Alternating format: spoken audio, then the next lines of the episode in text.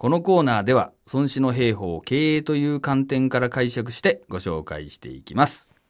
今日はどんな言葉でしょうか？はい。孫子曰く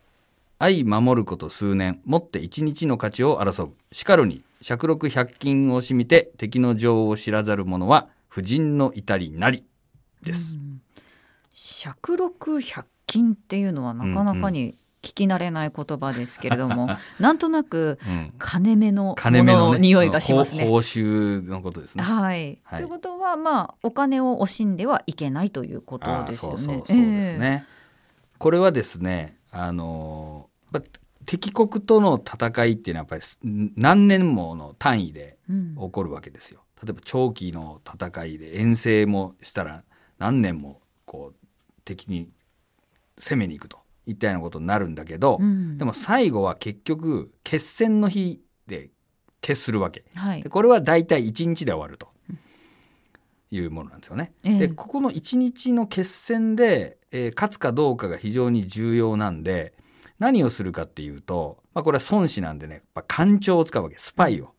でいろんな情報を取ってきて敵の動きとかも探ってここぞというところで勝たなきゃいけないんですよ。はい、だからこの諜報力が必要なんですね。うん。でその時にこの当然官庁を送り込まなきゃいけないんだけど百六百金っていうのは官庁に払う報酬のことを言ってるんですがここをケチって敵の情報をうまく取れないうん。国王なり将軍がいたとしたらそれは婦人の至り。婦人っていうのは人がないことの至りなのでうんもうあまりにもその国民なりねその兵士に対する思いやりがなさすぎると。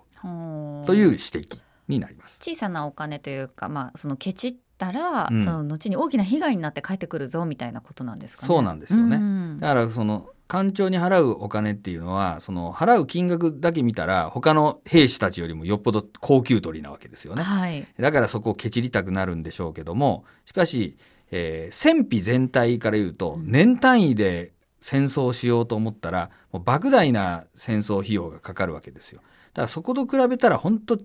ぽけな金額なんだけどそこをケチってしまって大切な情報というものを取れなかったらダメだよっていうまあ話なんですね。これはもう現代のその経営というかビジネスにも通じるところはありますよね。そうなんですよね。これはまあまさにあのデジタル化というか IT 化というかね、まあ、そういったとことに対する投資をですね、うんえー判断するような時にもよくあの遭遇するんですけどもあの例えばコストダウンをしようっていうのはですね効果が見えやすいんで、えー例えば機械を入れたらね何千万とか何億コストダウンできるみたいなのは計算がし成り立ちやすいんで、えーできるんですけども例えばシステムを入れてで特に DX で新たなビジネスモデルに変えていきましょうみたいな話をすると効果がなかなか見えにくいものなんですよね。はいなので、えー大した金額じゃないんだけどそういうものにこう取り組めないということが結構あります。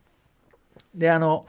うちなんかだとですねあのよくあの営業マンにその情報武装して、まあ、AI 秘書ですね、うんえーをして、えー営業マンの生産性を上げて売り上げ上げていきましょうみたいな提案をよくするんだけどそうするとですねその費用が高いとかいうわけなんですよ。うんでもそのその費用なんてのは月々 5, 5000も払えばできるような程度のことなんだけど、うん月々5000円も払えるわけないじゃないかなみたいな話をねこうされるんですよ。だけど実際には営業マン一人雇って活動させてると、大して給料払ってなくてもね月でいうと50万ぐらいは絶対払ってるっていうかコストがかかってるんですよ。人件費ってやっぱり大きいんですね。でもちろんその移動とかなんとかもかかるし、パソコン持たせたりとかそれこそいろんな費用があるんではい。あの大した給料じゃなくだからもっと給料が良かったらもっと払ってるんだけど、うんえー月50万払っててで50万払ってる割に大して売り上げが上がんないからうちに相談が来るわけですよでそれを何とかしようっつって5000円プラスで払えっていうのは1%ですね。うん。1%追加投資して5000円以上の粗利が取れればもうペイする